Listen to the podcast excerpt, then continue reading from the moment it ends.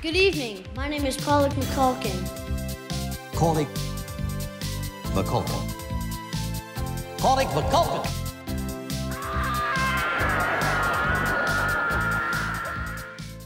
Ja, hallo da draußen an den Empfangsgeräten. Ich bin Corley. Ich bin McCulkin.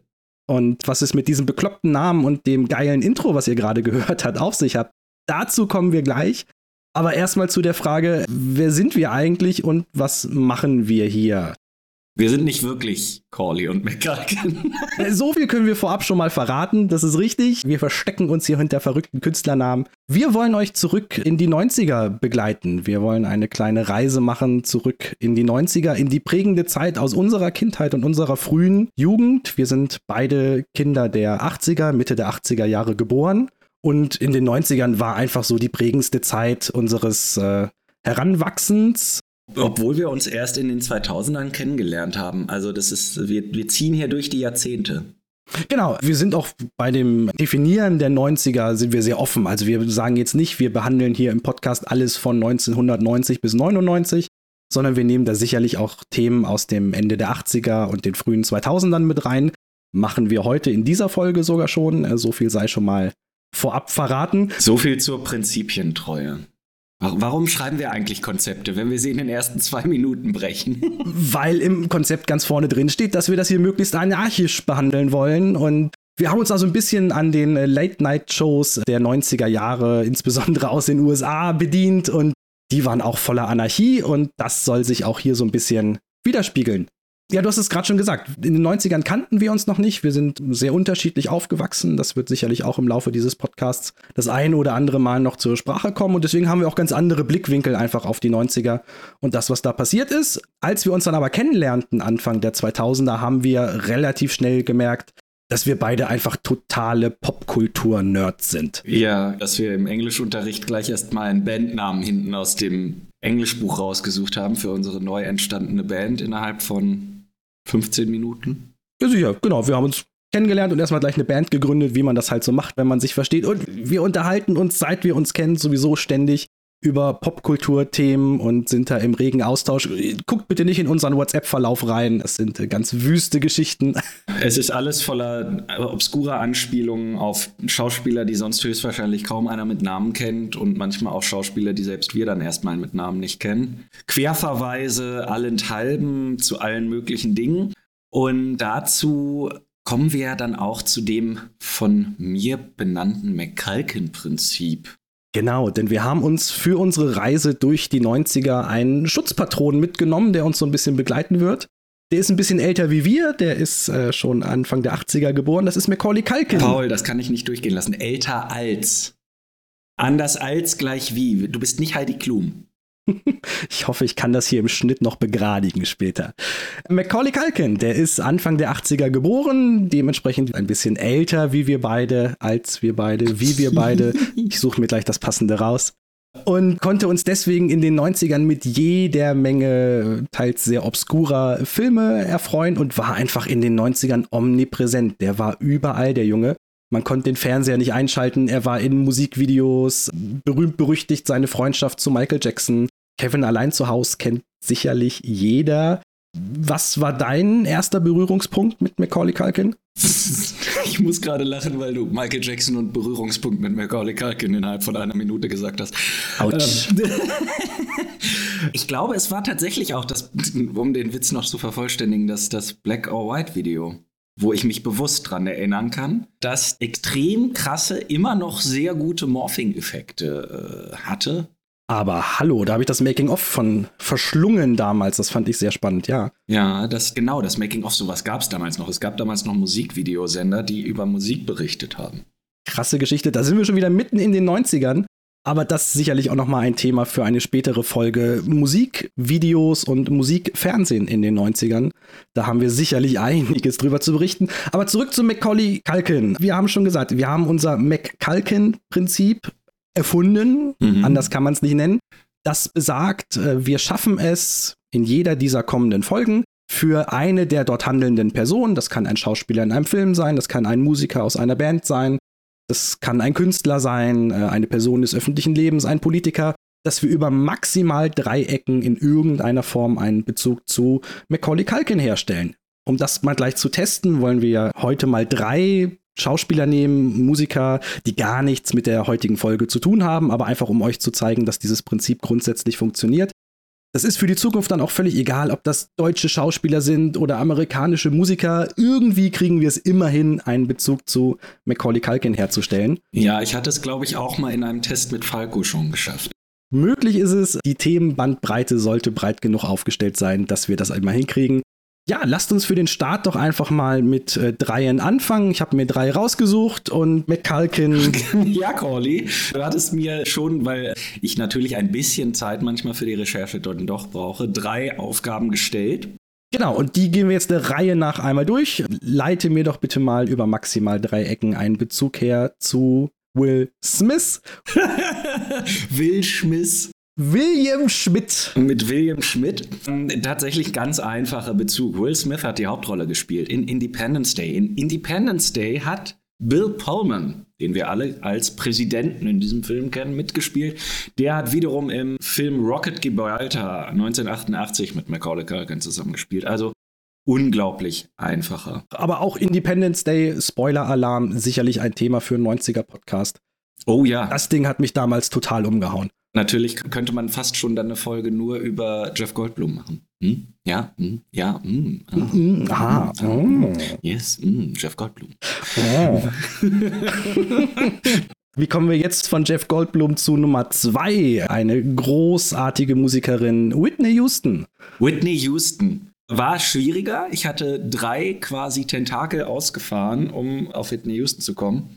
Und zwar ist die erste Verbindung nicht Michael Jackson, sondern Mick Jackson. Mick Jackson war der Regisseur von Bodyguard und eben auch der Regisseur eines Films namens Clean Slate. Und in Clean Slate hat ein gewisser James Earl Jones, den wir alle kennen als. Das ist der Sprecher von Darth Vader aus Star Wars. Genau, oder auch von Mufasa.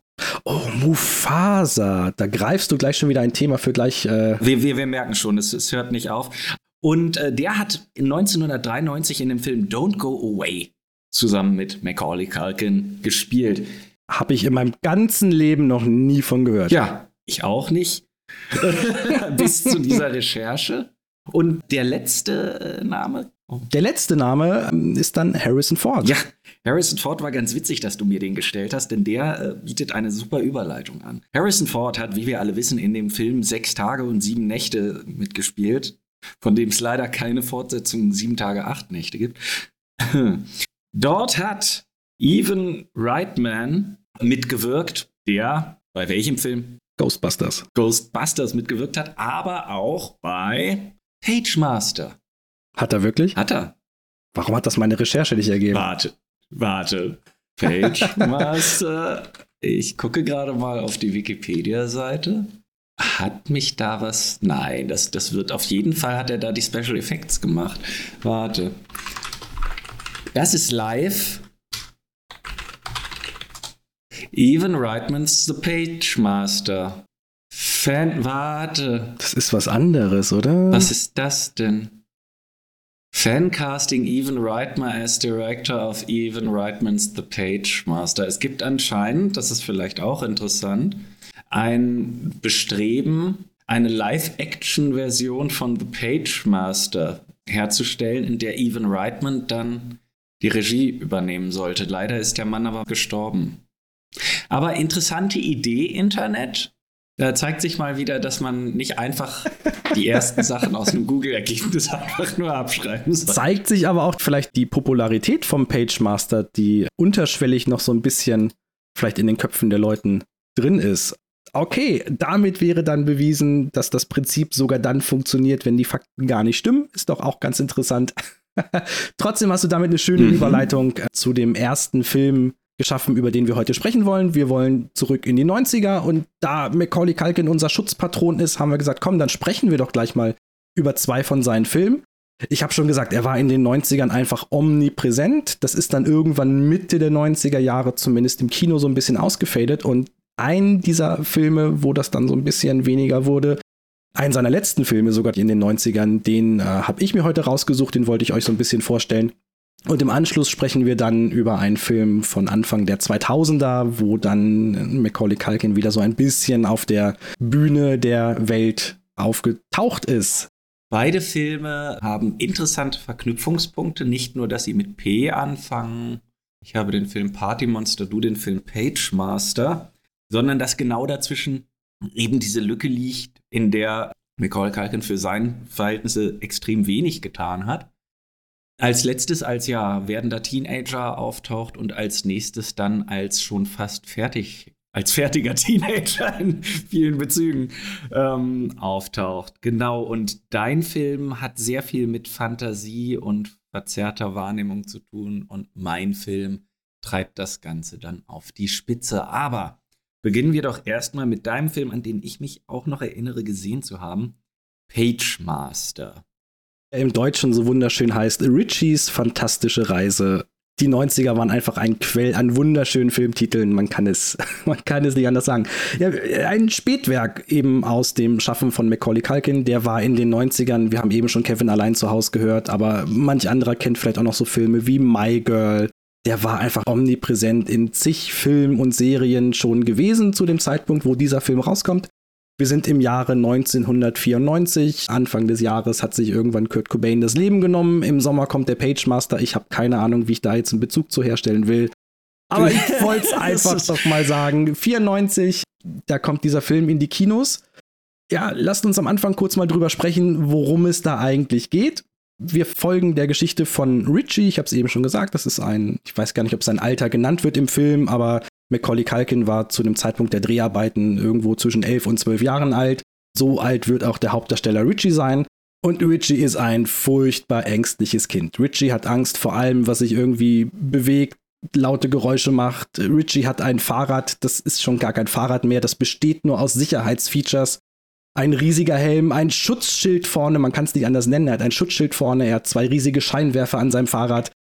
Meine Herren, äh, die Kinder lästern über ihn, die Eltern sind so ein bisschen, ja, mindestens mal enttäuscht. Der Vater hat ihm ein wunderschönes Baumhaus in den Garten gezimmert, aber der Junge traut sich da einfach nicht, weil es könnte kaputt gehen, es könnte was runterfallen, er könnte sich einen Splitter in den Finger hauen, es ist alles so furchtbar. Passend dazu, kennst du jemanden, der ein Baumhaus hat? Oder hatte? Ist out, ist out, ist zu gefährlich. Aber hatte das jemand? Also, es ist so ein klassisches Trope. Ich glaube, das ist so ein amerikanisches Ding. Wir sind so auf Bäume geklettert. Wir brauchten da keine Häuser für. Vielleicht, weil die eh ihre Häuser bauen, wie von der Struktur wie Baumhäuser, dass sie da gleich eins mit draufgesetzt haben. Ja, das wäre gar nicht so unwahrscheinlich. Ja. Gut, lange Rede, kurzer Sinn. Äh, das ist ein furchtbar ängstliches Kind, wie wir es am Anfang kennenlernen. Und der muss dann irgendwann unterwegs, äh, will irgendwo hin mit seinem Fahrrad. Ein furchtbarer Sturm zieht auf. Warte, da möchte ich aber kurz mal eingreifen. Also der Junge ist, wie du sagst, elf oder zwölf. Das heißt, er ist, er ist jetzt noch nicht so in der akuten Entscheidungsgewalt über sein Leben. Und er hat Angst, ganz viel. Aber jetzt ist meine Frage, ist der Junge auf alles vorbereitet? Wie kann der denn, ist der technisch so versiert, dass er sein Fahrrad so aufpimpt, dass es so Safety ist, dass er sein Zimmer so einrichtet?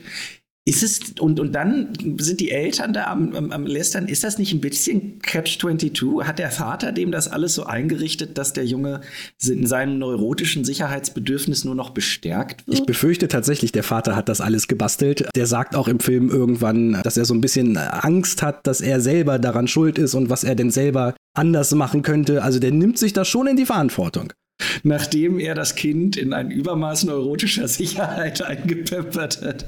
Ja, wenn, wenn ein völlig neurotischer Macaulay Culkin vor dir steht, ich würde dem auch alles zimmern. Also ich als Vater, ich habe drei Kinder inzwischen, Gottes Willen, da bist du nicht auf äh, Konfrontation aus. Wenn das Kind das so möchte, ja, meine Güte. Zumal, wie gesagt, ein elfjähriges Kind. Was willst du da groß machen? Ja, wir werden ja auch mitbekommen, dass der Junge hoffentlich, das schreibt ja die Narrative einer solchen Geschichte an der Stelle vor, vielleicht sogar mit seiner Angst konfrontiert wird und vielleicht am Ende in der Lage ist, damit besser umzugehen. Du wirst doch jetzt in einem Hollywood-Film nicht erwarten, dass unser junger Held auf eine Heldenreise geht und am Ende stärker, größer, schlauer und schöner da hervorkommt, oder? Er folgt nicht den 17 Stufen von Joseph Campbells Monomythos. Aber hallo, natürlich tut er das. Es beginnt mit dem großen Unwetter. Richie ist mit seinem Fahrrad unterwegs. Es kommt ein Riesensturm, ein Gewitter. Er ist gerade in der Nähe der großen, gruseligen Bibliothek. Schnell rein da, schutzsuchend vor dem Unwetter da draußen. Und er wird begrüßt von Christopher Lloyd. Christopher Lloyd, woher kennen wir den? Aus Star Trek. Bitte was? Als Scrooge.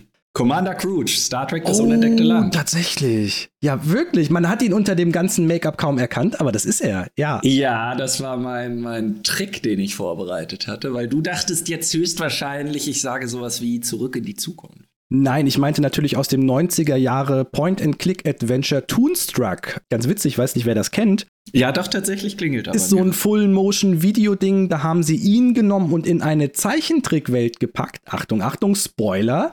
Das kommt gleich auch noch mal. Und klickt man dann eben den, ja, Christopher Lloyd, er heißt da Mel LeBlanc oder so, kriege ich gerade nicht auf die Reihe.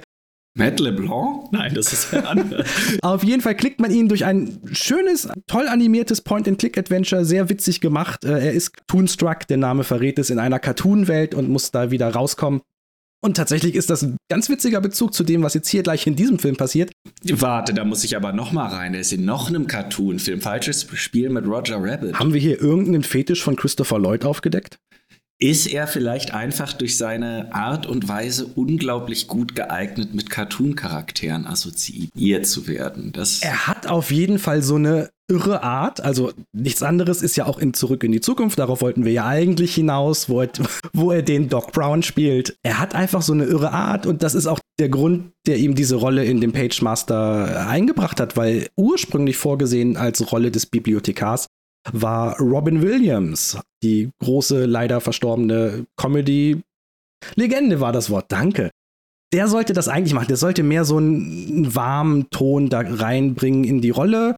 Wir kommen auch gleich noch dazu, dass Christopher Lloyd der eigentlich titelgebende Page Master in diesem Film ist. Und wie gesagt, das sollte ursprünglich Robin Williams sein. Das hätte den Film immens verändert, wenn du dir anguckst, wie viel Robin Williams durch seine Improvisation allein den Film Aladdin, Aladdin, Aladdin verändert hat. Da mussten sie ja ganze äh, Passagen nachzeichnen, um all dem, was er so improvisiert hat, Raum zu geben. Aber nichtsdestotrotz, also auch Robin Williams kann einen verrückten Charakter spielen. Der Genie aus Aladdin hat es gezeigt, aber die Creepiness, die Christopher Lloyd so ein bisschen dem Bibliothekar einhaucht, gerade am Anfang. Richie geht da rein, der weiß noch nicht, wo er da ist, alles ist dunkel, niemand ist in dieser Bibliothek, außer eben dem besagten Bibliothekar der fühlt sich da anfangs noch nicht so richtig wohl. Der ist so ein bisschen gruselig. Ähm, er heißt ihn erstmal willkommen in der Bibliothek und fragt ihn, was er denn hier möchte, ob er auf der Suche nach Abenteuer ist oder nach Horror oder. Ach so, ich, ich dachte, er fragt ihn, was er in der Bibliothek wohl möchte. Was willst du hier? Wurst kaufen? Nein, nein, höchstwahrscheinlich ist er da, um ein Buch zu leihen, oder? In erster Linie sucht er ja erstmal nur Unterschlupf äh, vor dem Gewitter draußen und er versucht aber so ein bisschen aus dem Jungen rauszukitzeln, wonach ihm denn ist. Nach Abenteuer, nach Horror oder mehr so fantastische Literatur. Und Richie ist so ein bisschen eher auf Abwehrhaltung, so, das ist alles ein bisschen komisch hier. Nichtsdestotrotz, der Bibliothekar stellt ihm einen vorübergehenden Bibliotheksausweis aus, mit dem er ein Buch sich aussuchen darf aus der Bibliothek. Und das macht Richie jetzt auch. Der geht los, guckt sich da um und ab da beginnt der Film dann fantastisch zu werden. Wir sind bis jetzt hier in einem ganz normalen 90er-Jahre-Film. Das ist Schauspieler, die Schauspielern vor realen Hintergründen, die sind in einer Bibliothek, die sind zu Hause bei Richie.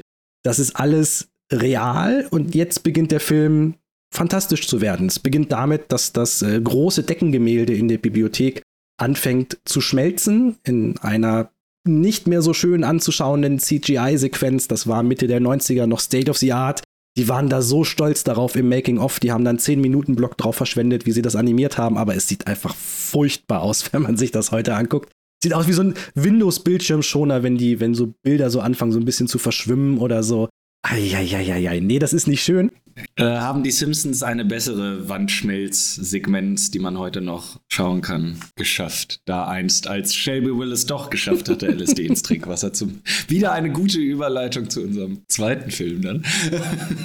genau. Richie merkt, da stimmt irgendwas nicht. Er versucht abzuhauen, aber das Deckengemälde, es kracht in literweise Farbe auf ihn herab und ja, er findet sich wieder in einer Zeichentrickwelt. Er realisiert das sofort. Oh, krass, ich bin eine Zeichentrickfigur.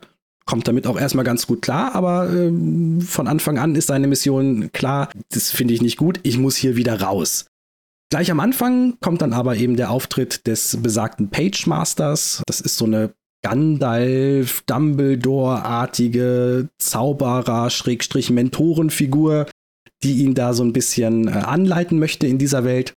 Nennen wir ihn Gumbledalf. Nennen wir ihn Gumbledalf. Gumbledalf, der Page Master, sagt ihm also sinngemäß, pass auf, da hinten, da leuchtet das große Exit-Schild. Du musst nur hier einmal durch die Abteilung der Bibliothek durch. Ne? Hier vorne Abenteuer, dann da hinten Horror, da hinten Fantasie. Da hinten rechts ist das Ausgangsschild. Gehst du hin, siehst du schon, bist du hier draußen. Relativ einfache Mission, gar kein Thema. Richie geht los, aber Richie merkt relativ schnell, oh, hier in der Zeichentrickwelt laufen die Sachen ein bisschen anders. Wenn der anfängt, irgendwelche Bücher aufzumachen, dann werden da wahllos Dinge aus den Passagen, wo er gerade ist, lebendig. Ne? Er macht einen Hund von Baskerville auf und was kommt? Natürlich der Hund von Baskerville kommt raus. Woher kennen wir den Hund von Baskerville noch gleich? Ist das nicht Sherlock Holmes? Das ist Sherlock Holmes, richtig. Ähm, später brauchen sie an einer Stelle äh, ein, ein Ablenkungsmanöver und machen eine Passage eines Buches auf. Und da sind wir wieder bei Aladdin. Ein fliegender Teppich kommt heraus. Also so funktioniert da die Welt. Äh, Dinge aus Büchern werden lebendig.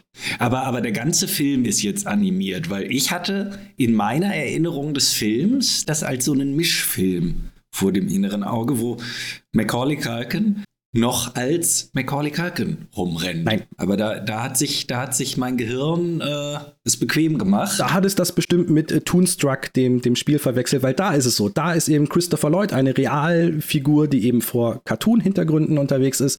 Oder eben wie es bei Roger Rabbit ist, äh, Cartoon-Figuren vor ne, realen Hintergründen. Nein, Pagemaster ist komplett animiert ab eben Minute, ich habe es jetzt gerade nicht mehr genau auf dem Schirm, 15 oder so. Ab da sind wir in einer reinen Zeichentrickwelt. Der Film wurde auch von zwei komplett unterschiedlichen Regisseuren betreut, also der Realfilmteil von dem einen und der Trickfilmteil von dem anderen. Kommen wir später nochmal zu.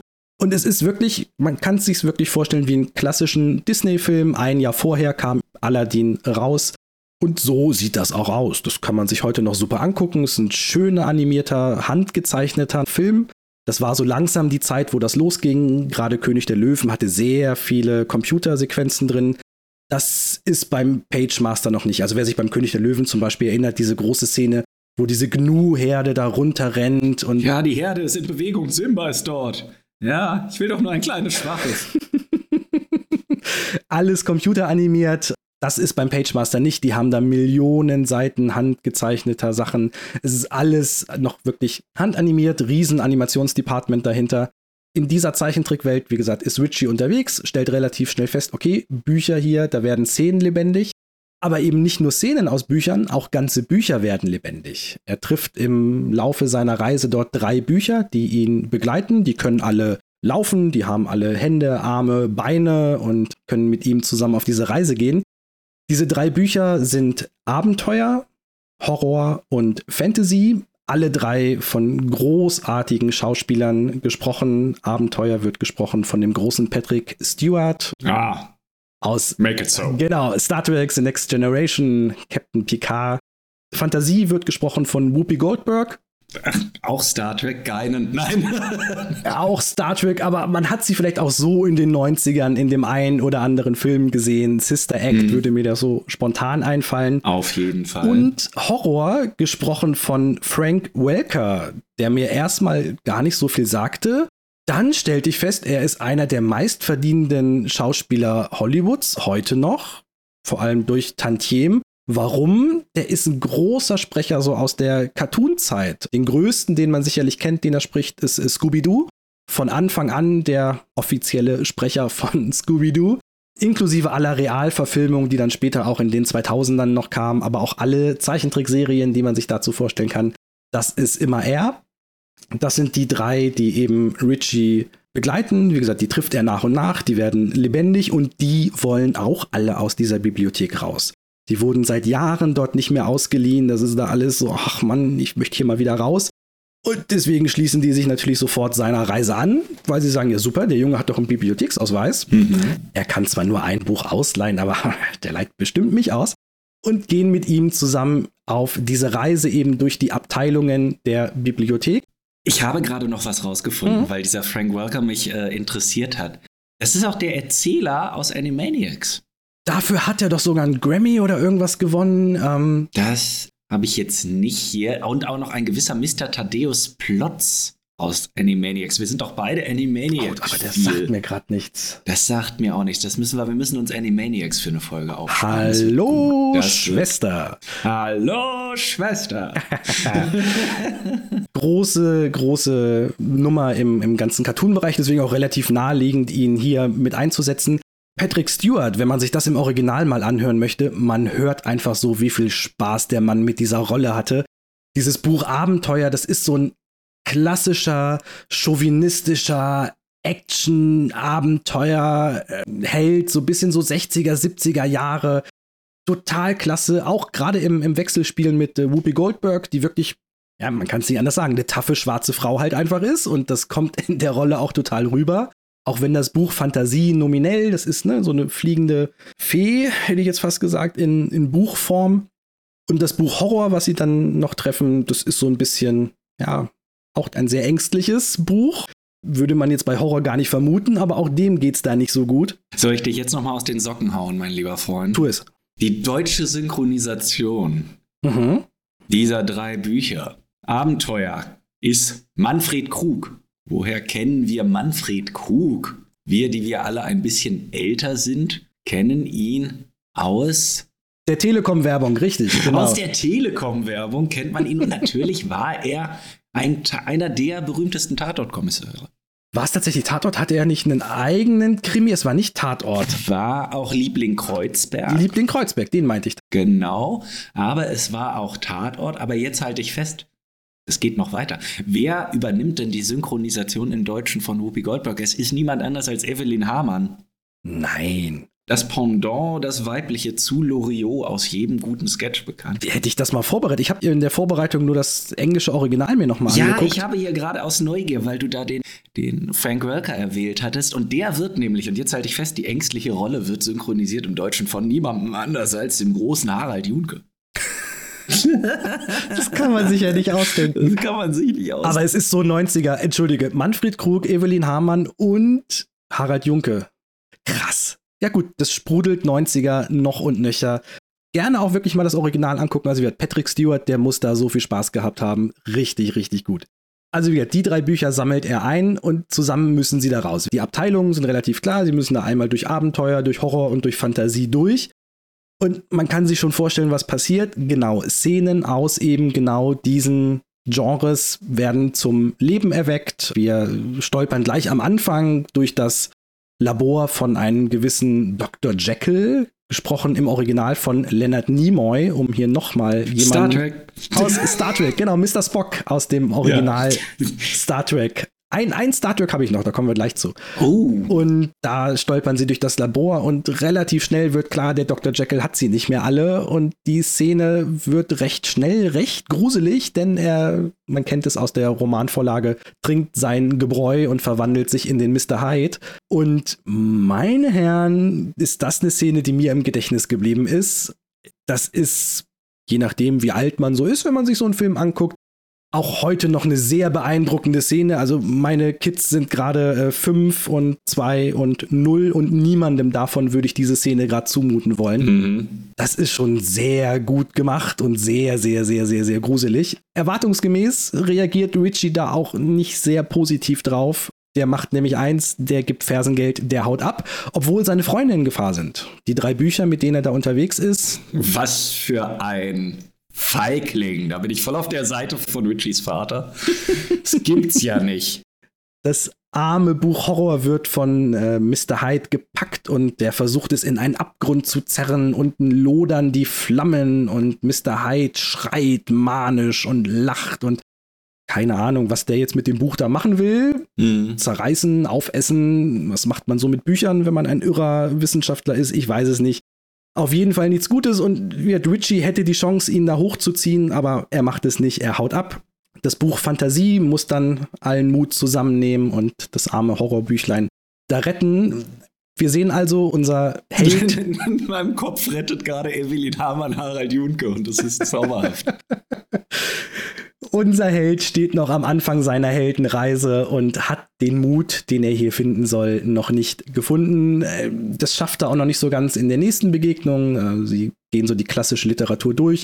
Sie begegnen Moby Dick und Captain Ahab. Äh, wir sind dann im Abenteuerbereich und ähm, auch da kann man sich ja vorstellen, das große weite Meer, ein riesiger Wal, ein irrer Captain, der seine Mannschaft und sich selber da aufs Äußerste geißelt, um diesem Wal hinterher zu jagen. Auch das eine sehr eindrucksvolle Szene.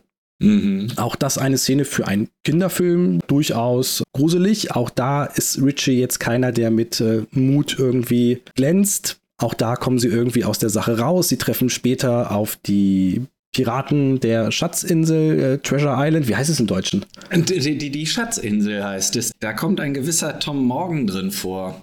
Wer ist Tom Morgan? Tom Morgan ist eine Rolle von der Schatzinsel. Und Paul, rate mal, wer den in diesem Film spricht. Phil Hartman. Phil, Hart ah, Phil Hartman, Troy McClure aus den Simpsons. Und der zweite Pirat, weißt du, von wem der gesprochen wird? Nee. Da sind wir dann nämlich wieder beim Star Trek Twist. Das ist Robert Picardo. Robert Picardo, der Doktor. Ja, yeah, der Doktor aus Star Trek Voyager. Nein. Und so haben wir das klassische Star Trek. Wir haben Star Trek The Next Generation und wir haben Star Trek Voyager hier drin. Ich habe verzweifelt noch irgendeinen Statisten aus Deep Space Nine oder so gesucht, aber es war mir nicht möglich. Das wird dann Harald Junke ist bestimmt irgendwo bei Deep Space Nine rumgelaufen.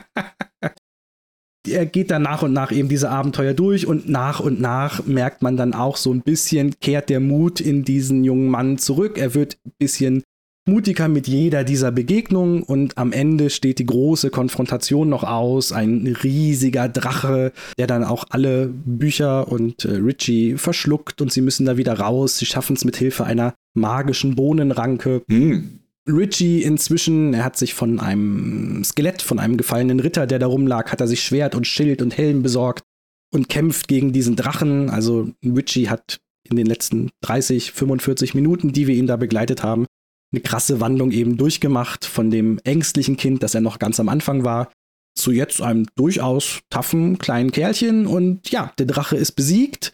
Der Page Master taucht wieder auf und sagt, Marty, we have to go to the DeLorean. Wir müssen zurück. äh, Richie ist total angefressen, was das hier bitte alles soll. Das ist ja alles total gefährlich hier. Wieso schickt er ihn auf so eine furchtbare Reise? Und der Page Master offenbart ihm, ein bisschen Holzhammer-methodenmäßig, dass das hier genau für ihn maßgeschneidert war, damit er seinen Mut findet. Und das scheint ja auch funktioniert zu haben. Und ja, stimmt.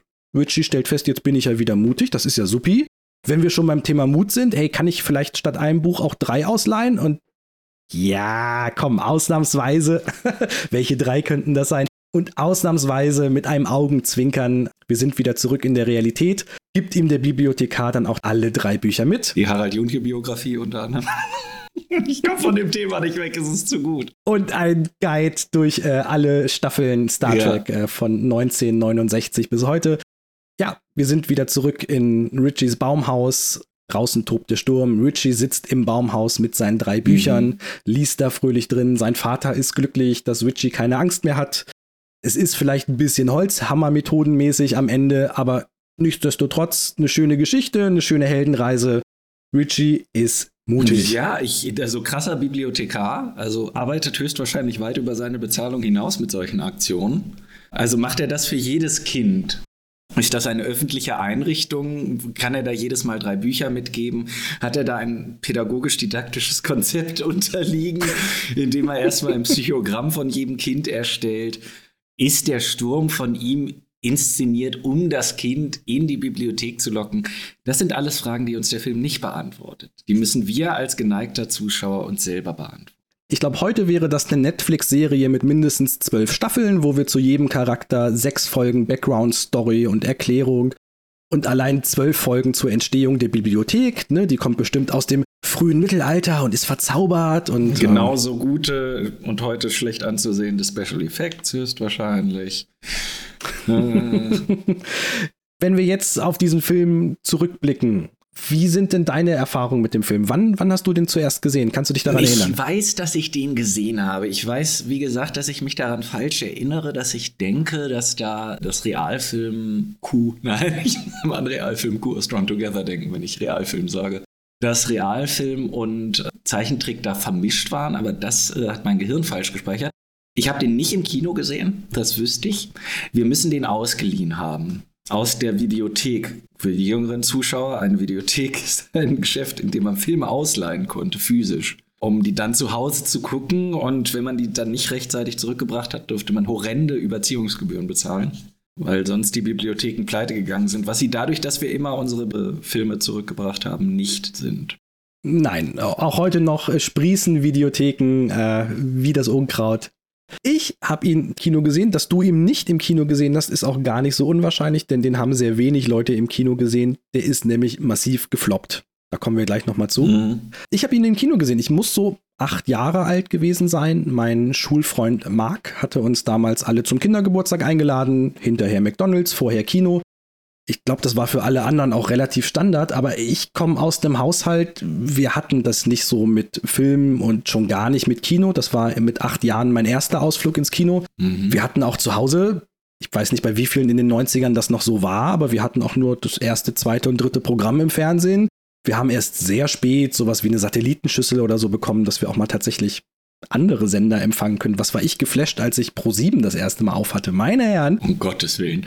Aber so zu Kindheitstagen, also ich habe sehr viel gelesen, da war ich jetzt grundsätzlich bei Richie. Mhm. Und ich bin dann eben wieder mit acht Jahren, großer Ausflug in die große Stadt, Hannover. Boah, meine Güte, der kleine Junge vom Dorf in der großen Stadt. Das große Kino, sehr beeindruckend, fand ich jetzt damals. Wenn ich da heute hingehe, geht das natürlich. Aber da waren für mich ganz, ganz viele erste Male und mein erster Kinofilm, so überhaupt mein erster großer Film, den ich gesehen habe. Und meine Herren, war ich bei Richie. Also diese ganzen Szenen, ich habe es ja eben schon angedeutet, Dr. Jekyll und Mr. Hyde oder auch Moby Dick, die haben sich in mein Gehirn gebrannt, auch Jahre danach noch. Also es war in den Momenten, also ich habe jetzt nicht geweint, ich bin da jetzt nicht rausgelaufen, aber es waren schon Momente, äh, die waren sehr unangenehm. Ja, also mir ist auch gerade diese Verwandlung, als du die beschrieben hattest, das ist mir noch sehr genau im Kopf. Das war sehr organisch, wenn ich das richtig, also von der Darstellung. Ich habe schon gesagt, es ist alles handanimiert. Die haben aber auch auf eine Technik zurückgegriffen, die Rotoskopie, die hat vielleicht der eine oder andere schon mal gehört.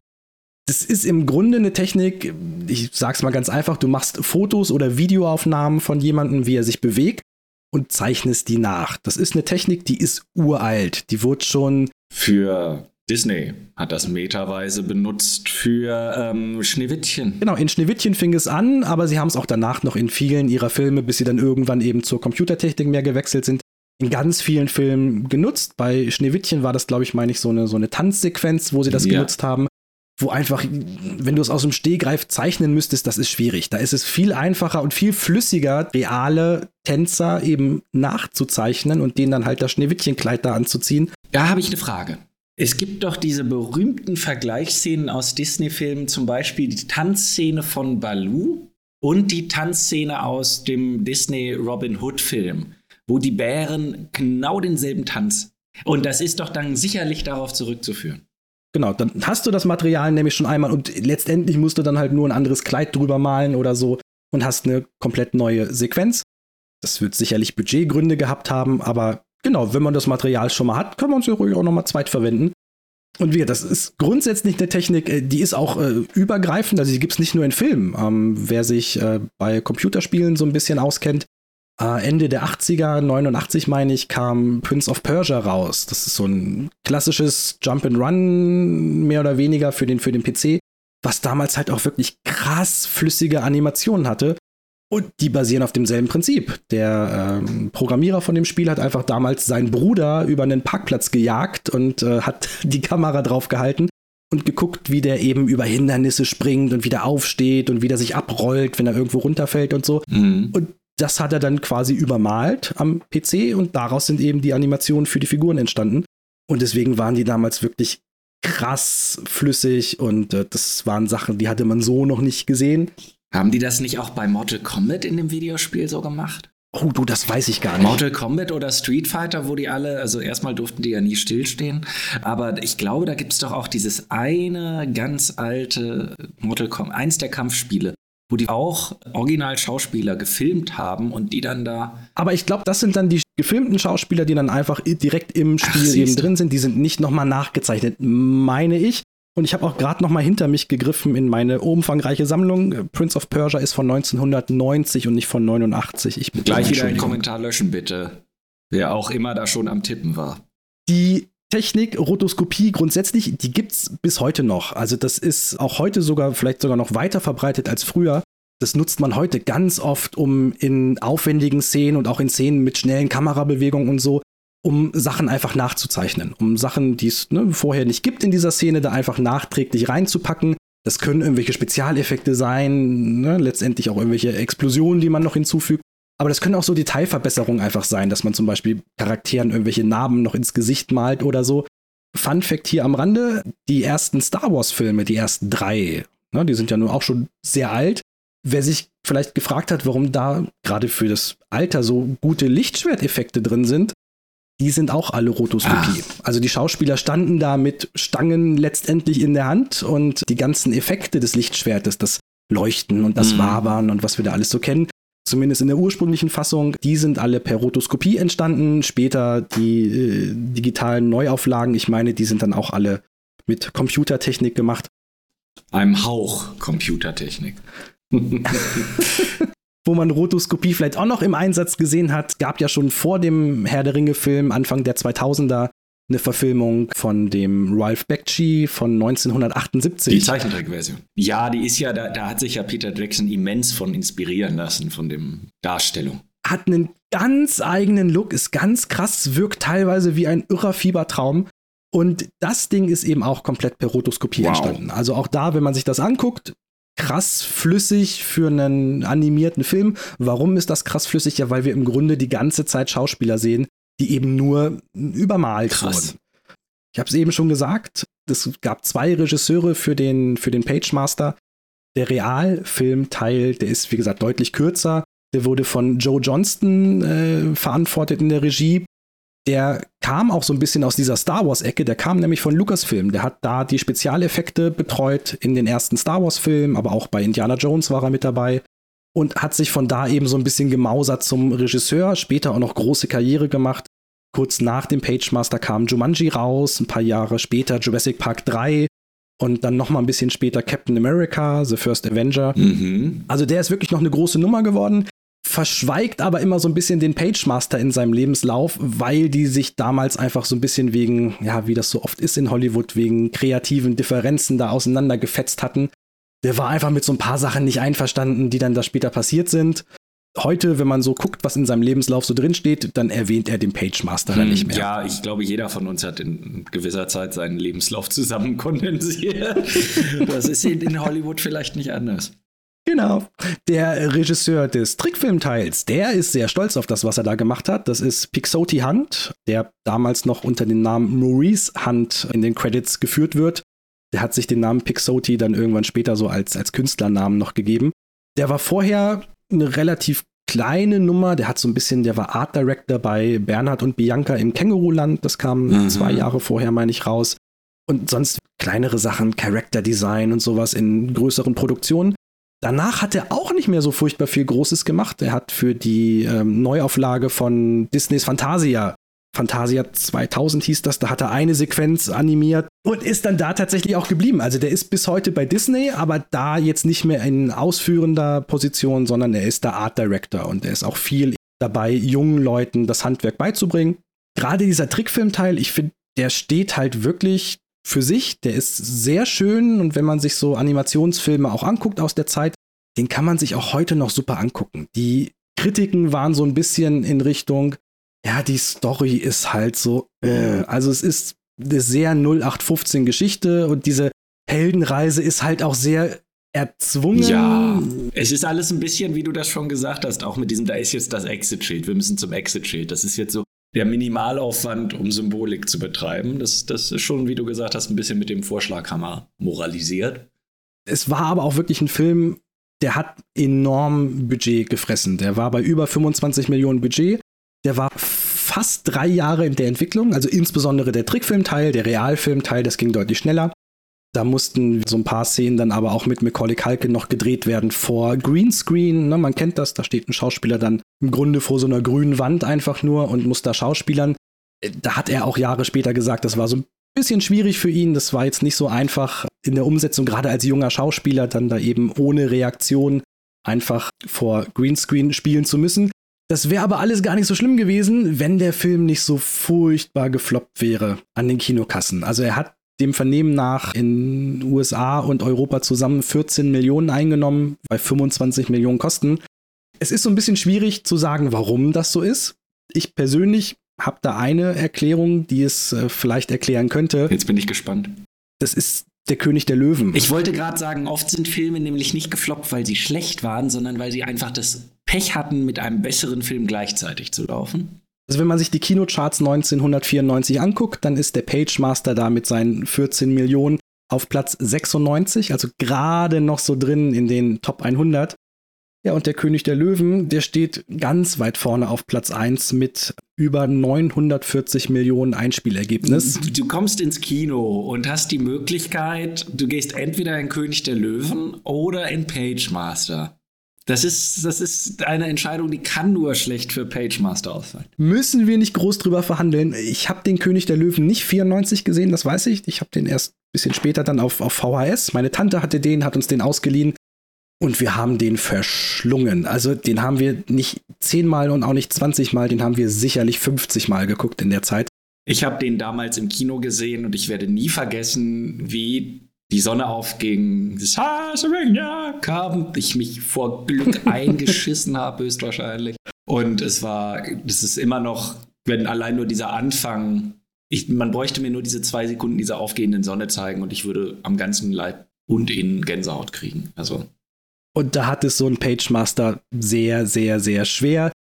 Und genau das wäre so meine Erklärung mit 20 Jahren Verspätung. Das ist vermutlich das, was ihm da einfach das Genick gebrochen hat. Das ist kein schlechter Film, den kann man sich super angucken. Also auch ich jetzt mit meinen Kids, wie gesagt, ich würde da durchaus noch ein paar Jahre warten.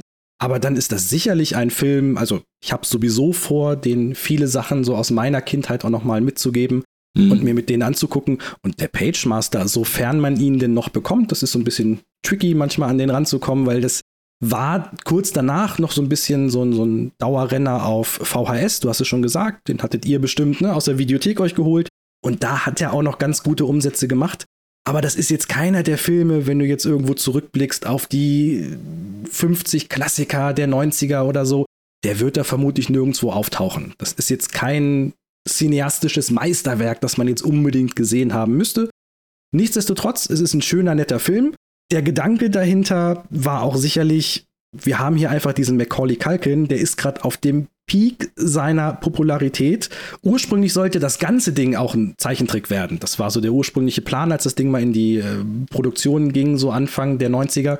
Und dann kam eben die Popularität von Macaulay Culkin. Dann war klar, wir kriegen Macaulay Culkin ja, dann brauchen wir auch einen Realfilmteil. Wir können den Typen hier nicht die ganze Zeit nur in Zeichentrick rumlaufen lassen. Und darauf ist dann so ein bisschen der Realfilmteil auch entstanden. Das ursprüngliche Konzept war einfach diese Reise durch verschiedene Bücher und verschiedene Literaturgenres einfach zu zeigen, um eben Kindern so ein bisschen das Interesse am Lesen näher zu bringen. Und später wurde da so ein bisschen das Macaulay Culkin-Ding draus und danach mhm. auch große Promo gewesen. Es gab jede Menge Spielzeug und Merchandise und Bücher. Es gab eine Riesenaktion 94 zusammen mit äh, Pizza Hut, also zumindest in den USA, wo es dann eben auch Pagemaster-Menüs gab bei Pizza Hut und große äh, Anzeigen und Werbekampagnen im Fernsehen und so. Die haben schon versucht, das Ding groß aufzubauen, aber wie gesagt, gegen den König der Löwen.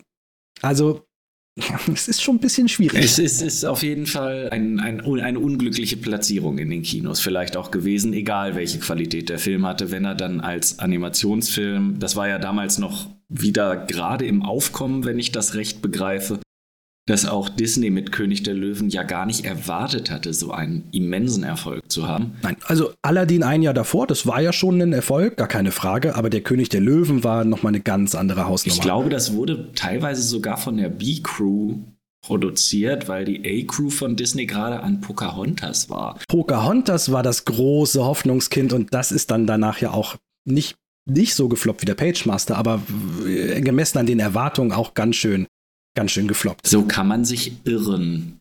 So kann sich auch der arme Macaulay Culkin irren. Also ich weiß nicht, wie bewusst er jetzt die Rolle im Pagemaster angenommen hat, aber den erhofften Popularitätsschub hat es nicht so richtig gebracht. Im selben Jahr kam dann noch ein Film mit Richie raus, der Richie Rich. Der lief deutlich besser im Kino. Er ist auch dem Vernehmen nach, also auch den Kritikern nach, der deutlich bessere Film. Ich fand den damals so lala, aber so die klassische Story, ne, reicher Junge macht da irgendwie lustige Sachen und die ganzen armen Kids äh, ziehen mit ihm mit. Ah, das funktioniert schon, das war okay.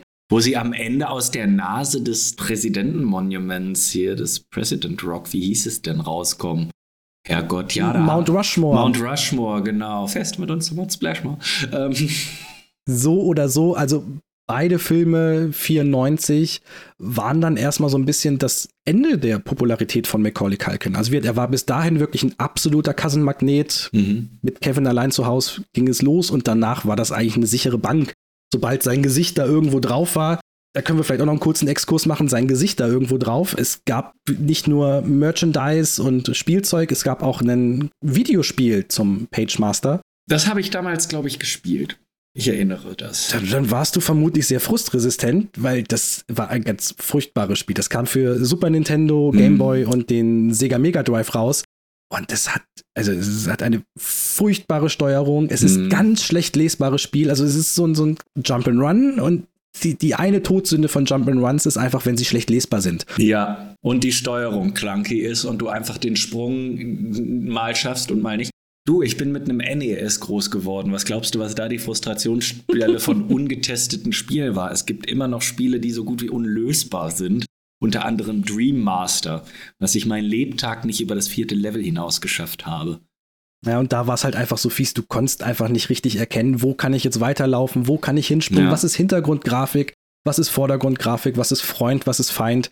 Das sind so die Todsünden des Jump'n'Runs und das ist ein furchtbares Spiel, das sollte man sich bitte nicht antun.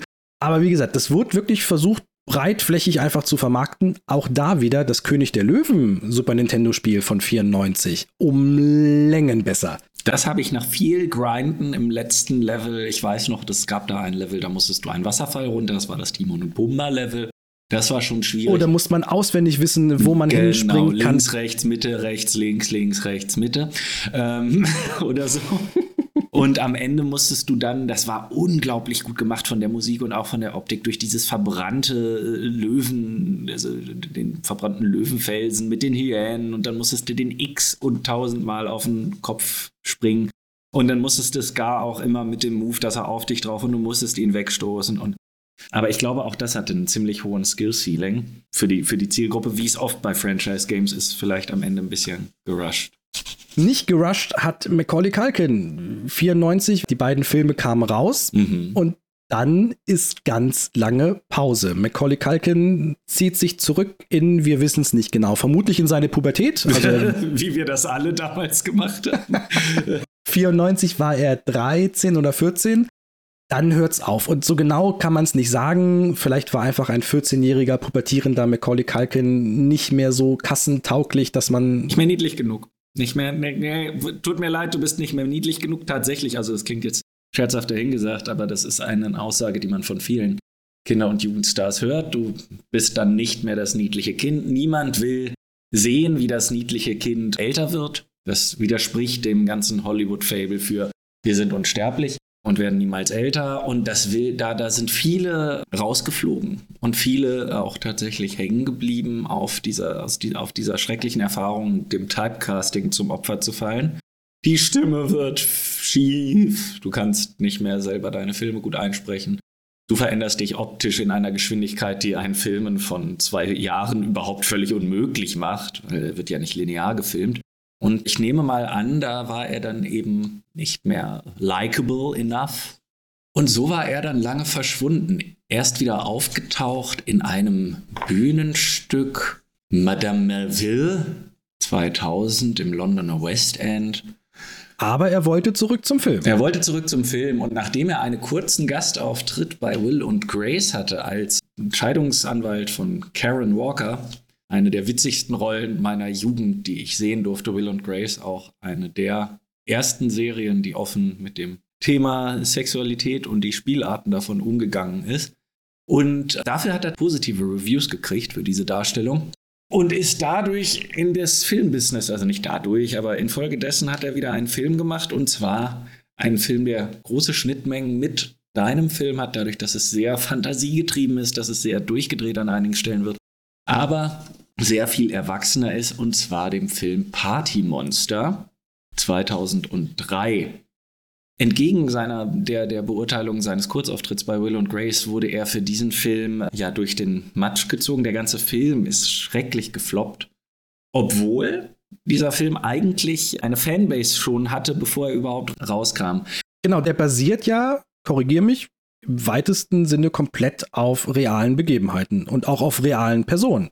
Genau. Wer in den 90ern schon etwas älter war als wir damals, also vielleicht in seinen 20ern, der wird mit der Club Kids-Szene vielleicht in Berührung gekommen sein. Die Club Kids waren eine Vereinigung, eine Vereinigung, das klingt, als wäre ein offizieller Verein, eine Gruppe von Jugendlichen, die damals in den 90ern in der New Yorker Club-Szene dadurch auffielen, dass sie ähm, ja in extravagantesten Kostümen sich präsentierten in die Clubs gegen.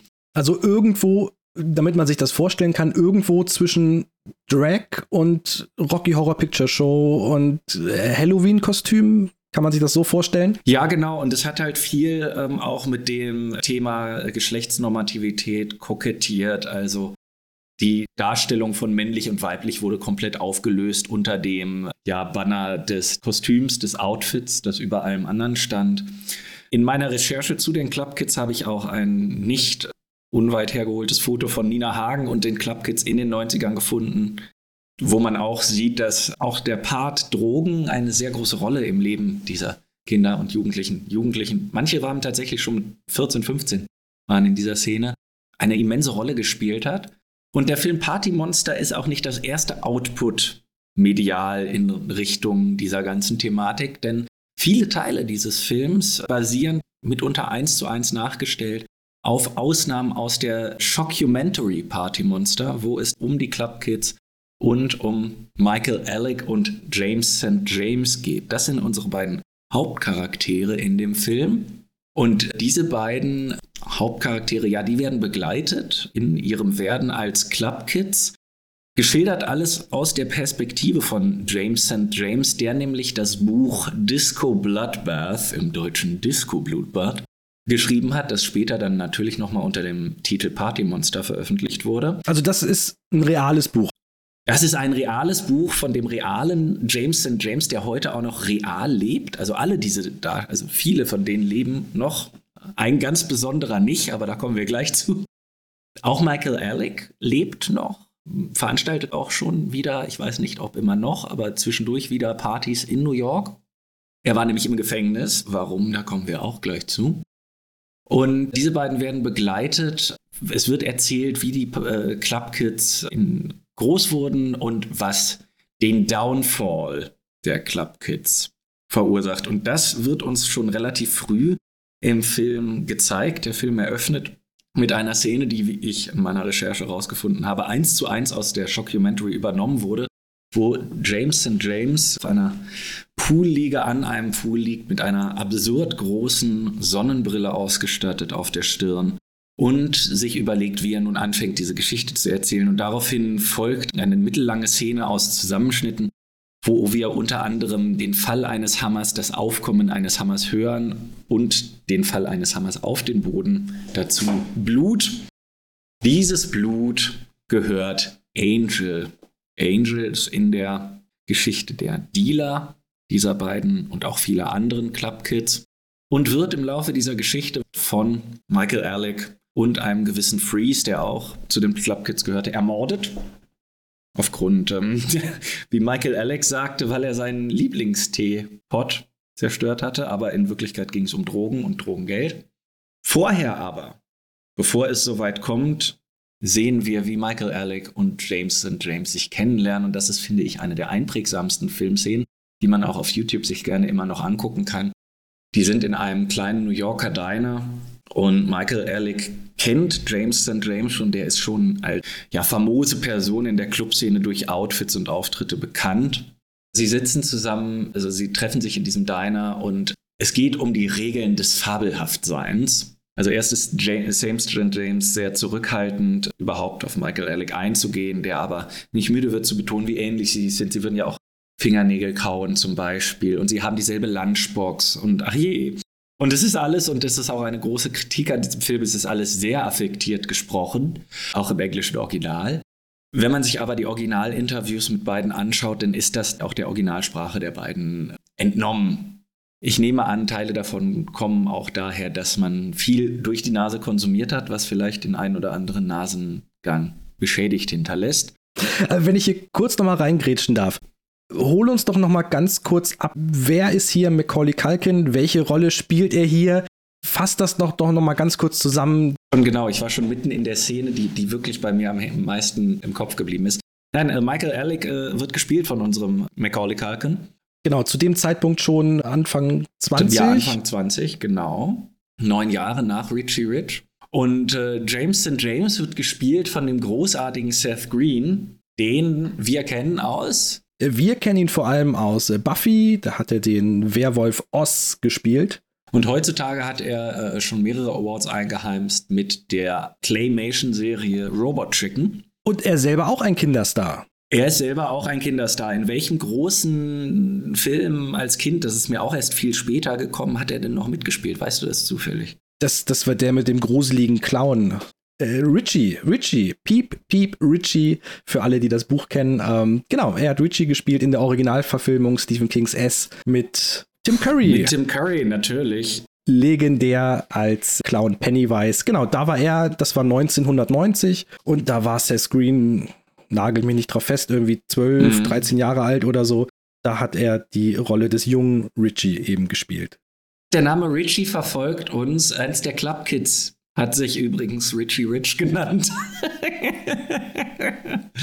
Aber wir bleiben bei unseren beiden Hauptclub Kids, nämlich Michael Alec und James St. James, die sich halt da kennenlernen. Das sind unsere beiden ersten äh, großen Namen. Der Film ist durchzogen von großen Namen. Und zwar haben wir unter anderem Chloe Savini, die als Gitzi, die spätere Freundin von Michael Alec auftaucht, die kennen wir aus American Psycho. In American Psycho spielt sie nämlich die Sekretärin, die er dann doch nicht mit der Luftdrucknagelpistole erschießt. Aber die erste Beziehung, die sich in diesem Film abbildet, ist die, ob sie jetzt sexuell war oder nicht, wird nie wirklich gesagt, Beziehung zwischen James St. James und Michael Alec, die sich natürlich kennenlernen ähm, die sich natürlich mögen lernen, in einem beziehungsähnlichen eine beziehungsähnliche Struktur geraten.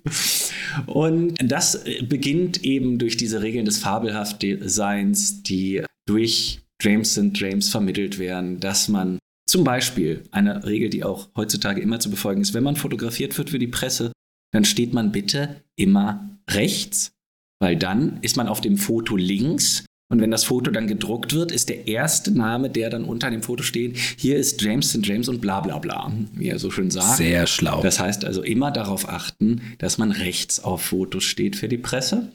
Und auch in dieser Szene unter den Clubregeln kommt die Anweisung, sich von diesem hier fernzuhalten wie die Pest. Gemeint ist ein gewisser real existierender Peter Gation, ein Partyorganisateur, ein Clubbesitzer, der Clubbesitzer des Limelight, der gespielt wird von niemandem anders als Dylan McDermott. Kenne ich vor allem aus American Horror Story. Aus American, ja, da hat er später wieder gespielt. Mhm. Andere werden ihn vielleicht aus Magnolien aus Stahl von 89 kennen. Ist, ist das irgendein Gay-Porn, den ich nicht kenne? Nein, das ist tatsächlich so, eine, so ein absoluter Frauenfilm mit Sally Fields unter anderem und Daryl Hannah.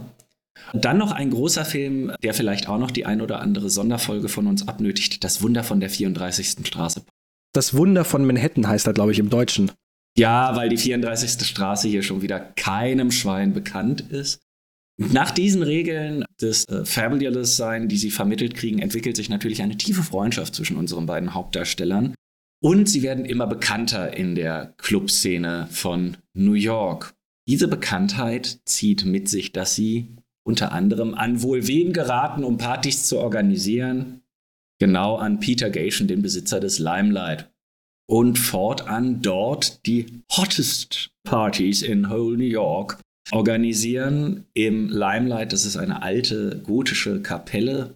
Und dort finden auch viele, viele Partys statt mit vielen durchgedrehten Mottos. Hier an dieser Stelle ist zu sagen, dieser Film zehrt sehr viel von seiner Darstellung als Partyfilm, als Film, der uns mit in diesen Rausch nimmt, in dem wir Teil der Party werden, indem wir in die Szenerien, in die Kostüme rein, in den Rausch des Films mit eintauchen, durch Musik, durch Farbe, durch affektiertes Verhalten to the top. Also ich muss mir den Film jetzt nicht vorstellen als Doku, die mich da irgendwie mitnimmt und mir genau zeigt, okay, so ist es passiert, die haben sich kennengelernt und dann kam es irgendwann zu diesem Mord, sondern das ist schon ein Drogenrausch in Filmform. Ja, ja? also das ähm, Interessante ist, dass die beiden Regisseure und Produzenten Fenton Bailey und Randy Barbato im weitesten Sinne Dokus machen, auch die Doku Party Monster The Shockumentary gemacht haben. Das heißt, sie konnten sehr günstig wiederverwertend diese ganzen Aufnahmen benutzen und auch bis heute noch sehr, sehr viele Dokus über Personen aus der Queer-Szene machen und aus dem ganzen Lifestyle. Das heißt, immer noch aktiv, weitestgehend dokumentarisch am Start sind. Und dieser Film, ja, hat, glaube ich, auch gar nicht den Anspruch, jetzt irgendwie die große Narrative an sich zu erzählen, sondern vielleicht, glaube ich, gerade wenn man ihn sich dann Jahre später und nüchtern mal anschaut, in einer gewissen Art und Weise den Zuschauer mit eintauchen zu lassen. In diese Partyszene, natürlich unterlegt von den persönlichen Beziehungen dieser Charaktere zueinander, aufgehängt an den Mord an Angel. Wie geht der Film damit um? Also ist der wertend? Also jetzt gerade in Bezug auf dieses ganze Thema Drogen und Rausch und Exzesse, wird das jetzt durch den Mord irgendwo in so ein Licht gestellt von, ja, Leute, lasst mal lieber die Finger von den Drogen? Also ähm, Teil der Story ist natürlich, dass in diesem Aufstieg der Club Kids, die immer mehr werden, immer mehrere dazukommen, gewisse Charaktere dazukommen, manche unschuldiger, manche fragwürdiger. Der Freeze, der Mittäter, noch mit als fragwürdigerer dargestellt. Und dass natürlich auch der Drogenkonsum und das Negative des Drogenkonsums sich ähm, verstärkt. Gerade bei Michael Alec wird es so dargestellt, dass sich James St. James und Michael Alec im Laufe der Story äh, entfremden. Natürlich darf man aber an dieser Stelle auch nicht vergessen, dass das Buch von James St. James geschrieben ist und ähm, der Autor vielleicht zu seinen Gunsten die eine oder andere Tatsache verseichtet oder verstärkt hat. Aber es wird so dargestellt, äh, dass sich beide voneinander entfremden und während James St. James sich zurückzieht und sich versucht, trotz seines immer noch recht horrenden Drogenkonsums, dem Schreiben eben des Buches Disco Bloodbath zu widmen, in dieser Entfremdung Michael Alec immer mehr auf Drogen hängen bleibt, immer mehr Drogen konsumiert, immer mehr den Boden unter den Füßen verliert. Diese ganzen Clubkids waren halt nicht nur in New York, die sind wirklich, das darf man auch nicht vergessen, das war ein solches Phänomen, die sind auf Tour gegangen in Amerika. Die haben Städte besucht, haben da Bühnenshows hingelegt, was wir in dem Film auch sehen, ähm, eben verstärkt durch andere dazugekommene Clubkids wie den Superstar DJ Kioki, der heute auch wieder mit Michael Alec Partys macht. Der wird gespielt von Wilma Valderrama. Kennen wir aus? Der 70er Show. Die, die wilden 70er. Ich übersetze. Man darf nicht in Deutschland einfach so Seriennamen übersetzen. Das kommt nie hin. Aus den wilden 70ern kennen wir ihn, genau. Dann kommt noch hinzu Itzy, gespielt von Chloe Sevigny, die wir nicht nur kennen aus American Psycho, sondern auch aus dem großen Drama der 90er Boys Don't Cry aber auch American Horror Story. Ich weiß nicht, wie up to date du da bist. Nee, überhaupt nicht. Ich weiß, dass Lady Gaga da mal mitgespielt hat. Genau, Staffel 3, glaube ich, war mit Lady Gaga. Das ist so ein bisschen Ensemble-Cast mit immer wiederkehrenden Schauspielern, aber auch mit vielen ja, Gastauftritten, die dann so staffelweise eben da sind, weil auch jede Staffel immer eine eigene Story hat. Mhm. Und witzigerweise, sie war eben in einer Staffel dabei und Macaulay Culkin selber war in der vorletzten Staffel American Horror Story einer der Hauptdarsteller. Da schließt sich wieder so ein bisschen der Kreis hier zu unserer heutigen Folge. Wir sind nicht die Einzigen, die den Nostalgia-Button pushen, anscheinend. Noch zugehörig zu den Club Kids, die es alle auch wirklich äh, mit diesen Namen gab. Unter anderem noch Brooke, gespielt von Natasha Lyon, die wir äh, am meisten heutzutage kennen aus Orange is the New Black als Nikki Nichols. Genau, aber wir 90er-Kids kennen sie natürlich auch noch vor allem aus American Pie. Ach, das ist ja ein Film, der kommt, also ich kenne den nicht, weil American Pie habe ich zu Lebzeiten des Filmes und meiner verabscheut. Das war auch eher was für uns Heteros, keine Sorge. Ja, das, obwohl es ja eigentlich ja auch anscheinend dann äh, so sehr nackte Szenen mit einem Apfelkuchen anscheinend gibt. Aber da war mir der Schauspieler, glaube ich. Je nachdem, wie sehr man auf Jason Biggs steht, der Nee. übrigens auch in Orange is the New Black mitgespielt hat. Aber auch nur in der ersten Staffel Ja, und das auch nur sehr. äh, Es, stiefmütterlich. es war eine furchtbare Rolle für ihn, Ja. aber Gehen wir nicht weiter drauf ein. weder auf ihn noch auf American Pie. Aber American Pie war ein großer Teil meiner Jugendwerdung.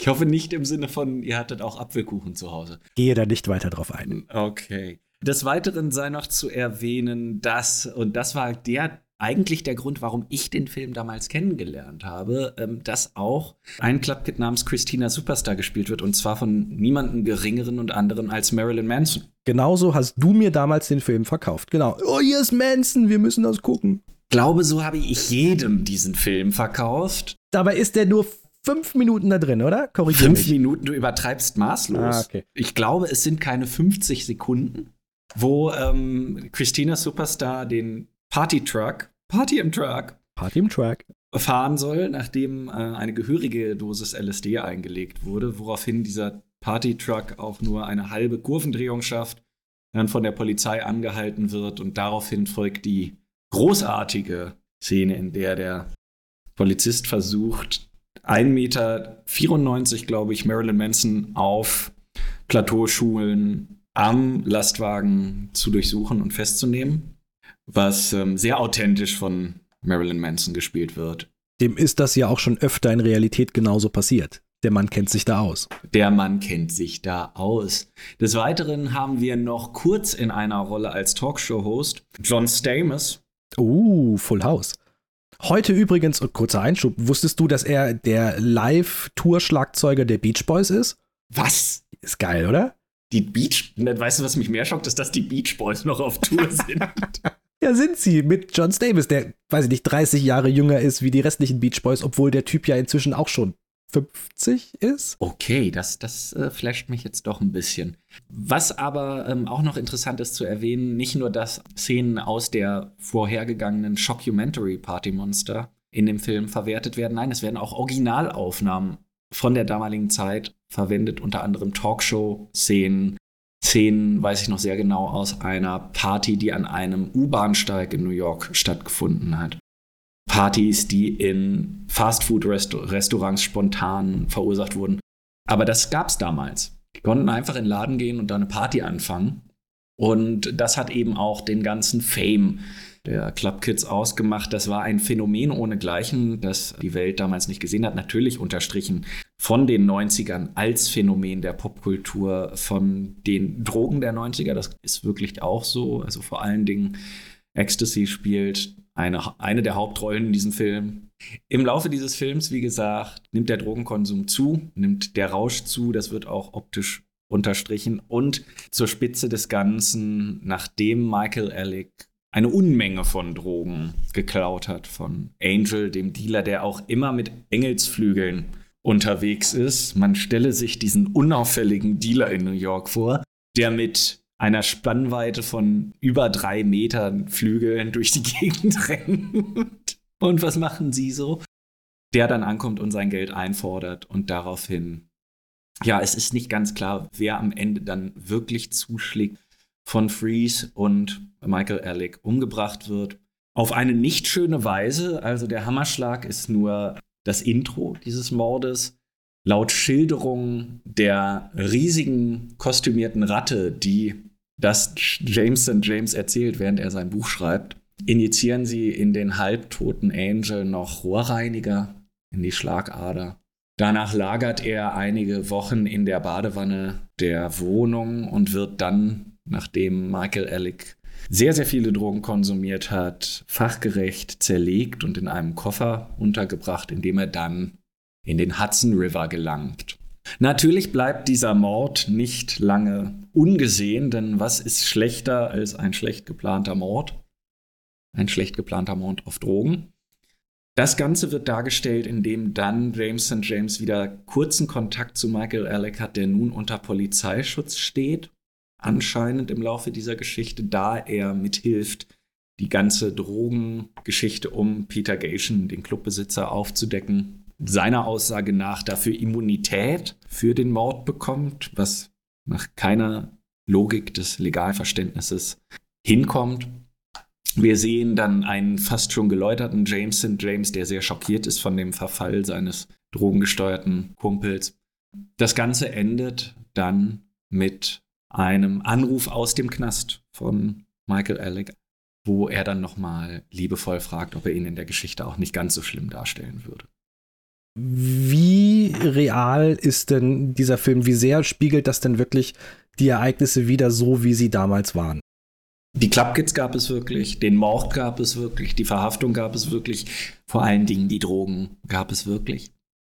Viele dieser Clubkids leben auch noch. Die berühmtesten sind vielleicht unter anderem Amanda Lepore, dafür bekannt, dass sie ins, äh, die Muse von David LaChapelle, dem berühmten Fotografen, war und dann auch noch RuPaul. Oh ja, den kennen wir. Ja, ja heute mit äh, RuPaul's Drag Race bekannt.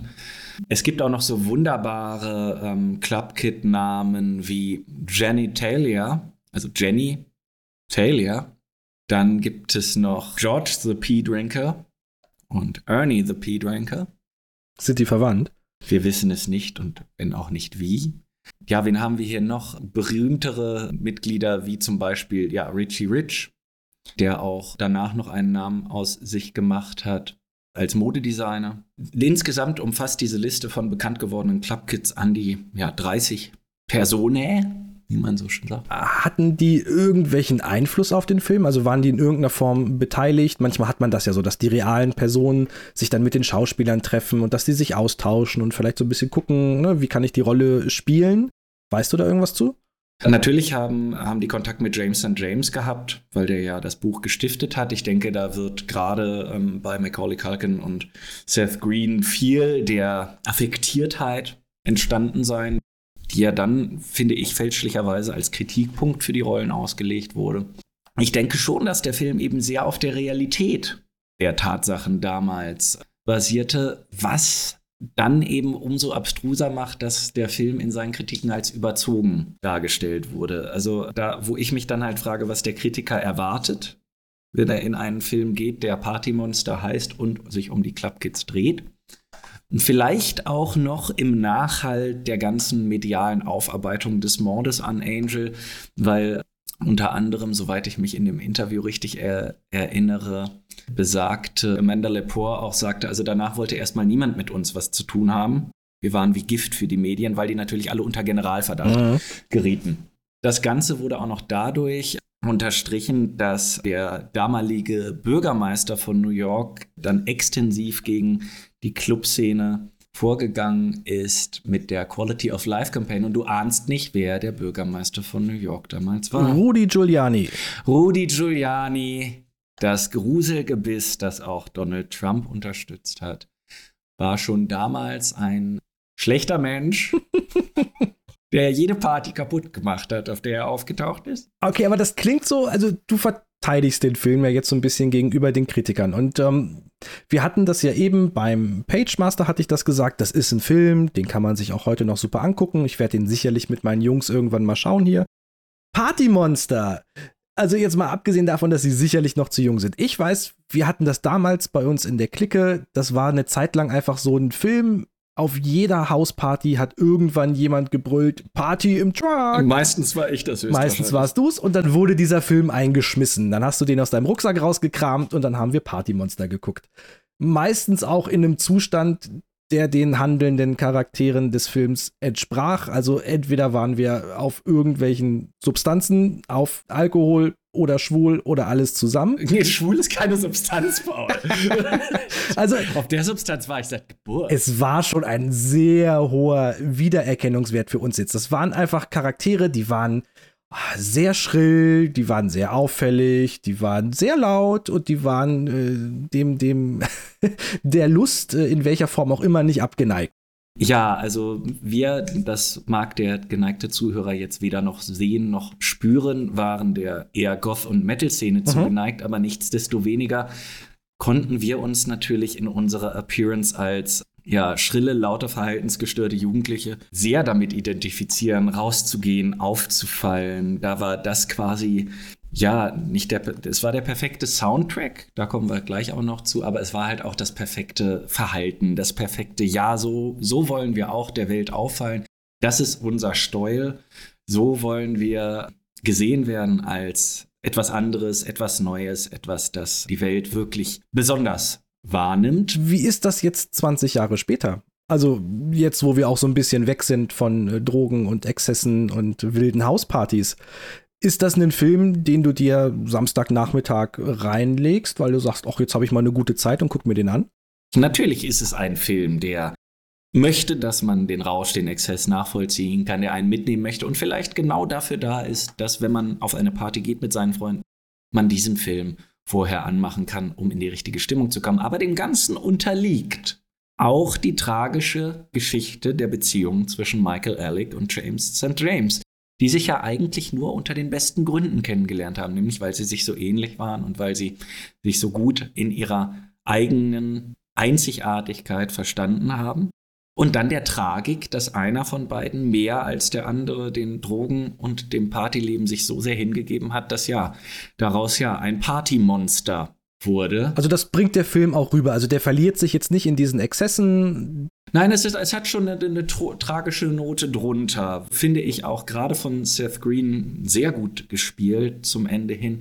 Diese Verzweiflung über den Verfall von Michael Alec, also Collie Culkin dargestellt wird, die Tragik, die dahinter steht. Natürlich am Ende wieder in diesem dokumentarischen Teil überspielt durch eine immense Affektiertheit. Aber es wird schon tragisch genug dargestellt, dass einer dem Ganzen mehr verfällt und mehr zerfällt als der andere.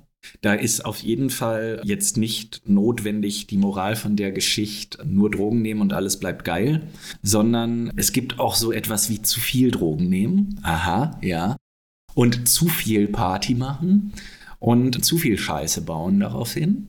Die Läuterung der Hauptcharaktere bleibt im Film aus. In der echten Welt wurde Michael Alec 2015 oder 2016 aus dem Gefängnis entlassen.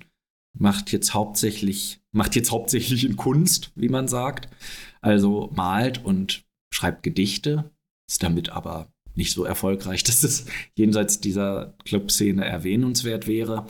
James James hat, wie gesagt, das Buch geschrieben, was mit sein erfolgreichstes Output war.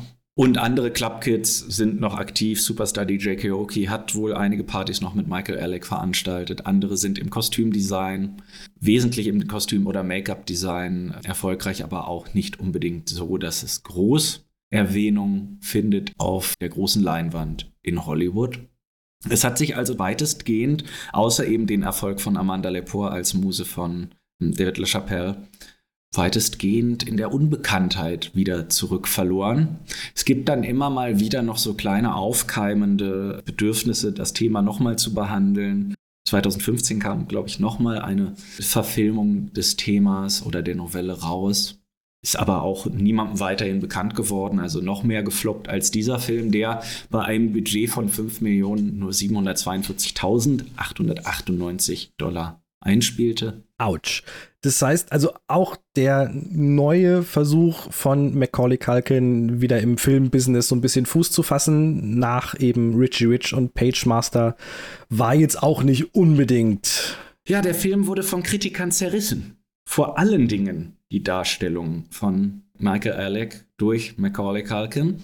Ich weiß es nicht, ob es vielleicht genau an diesem äh, ja, Wahrnehmungsgefälle zwischen dem Kinderstar und dann dem sehr durchgedrehten, sehr affektiert nasal sprechenden, schwulen, drogenkonsumierenden Mörder.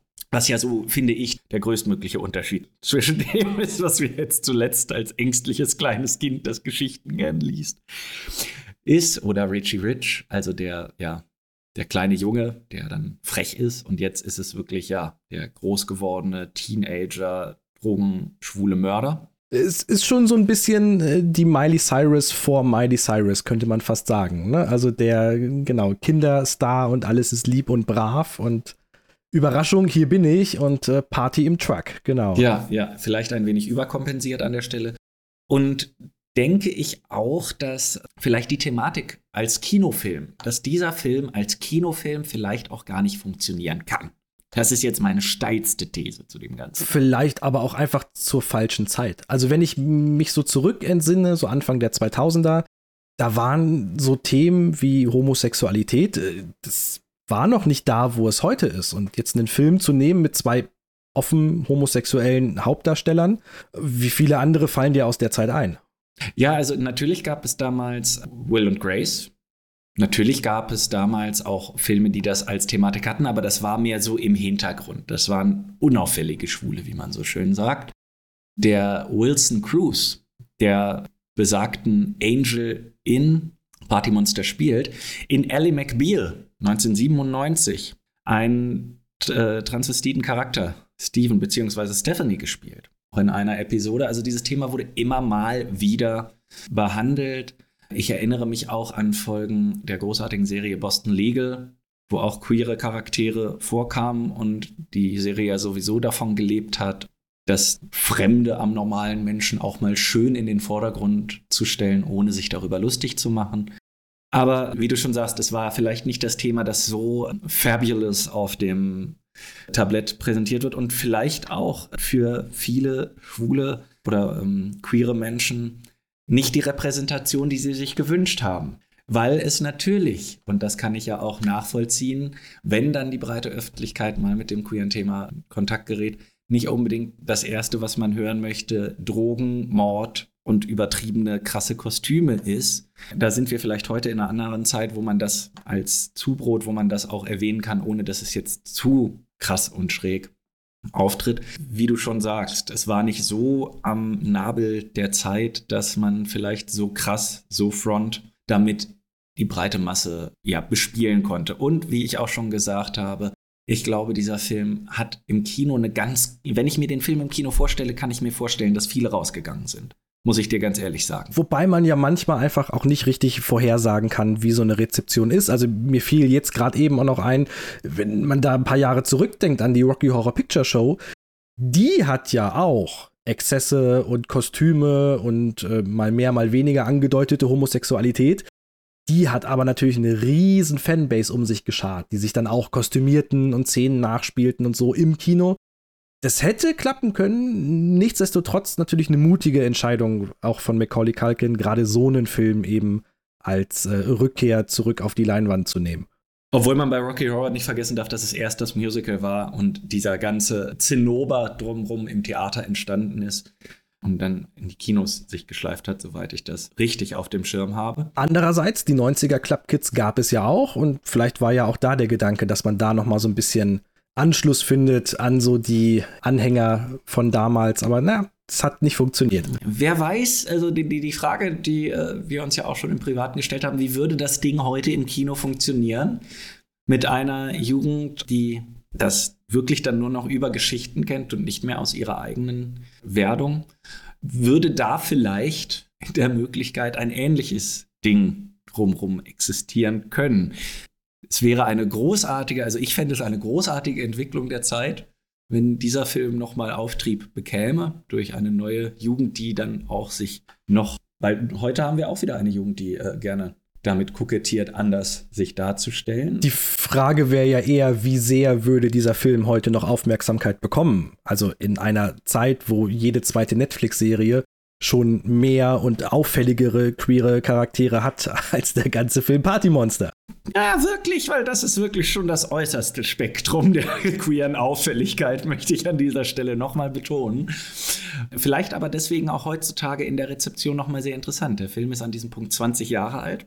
Ich weiß es nicht. Vielleicht jetzt, wo wir darüber reden und unglaubliche Wellen damit schlagen im ganzen Internet.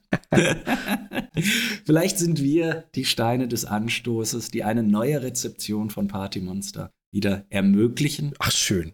Wollen wir das als Schlusswort zum Film? Ich wollte gerade sagen, das eignet so gut, um das Outro einzuleiten. Ja, äh, an dieser Stelle danke an alle, die uns bis hierhin begleitet haben. Wenn ihr Bock drauf habt, 90er Themen, schaltet gern bei der nächsten Folge wieder rein.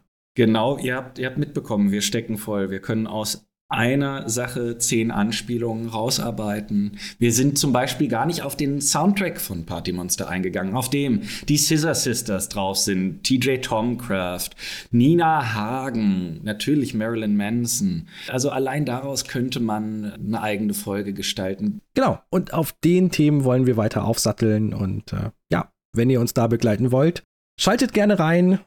Wir sind Corley und McCalkin. Und in diesem Sinne, wir sind raus. Und ihr seid drin.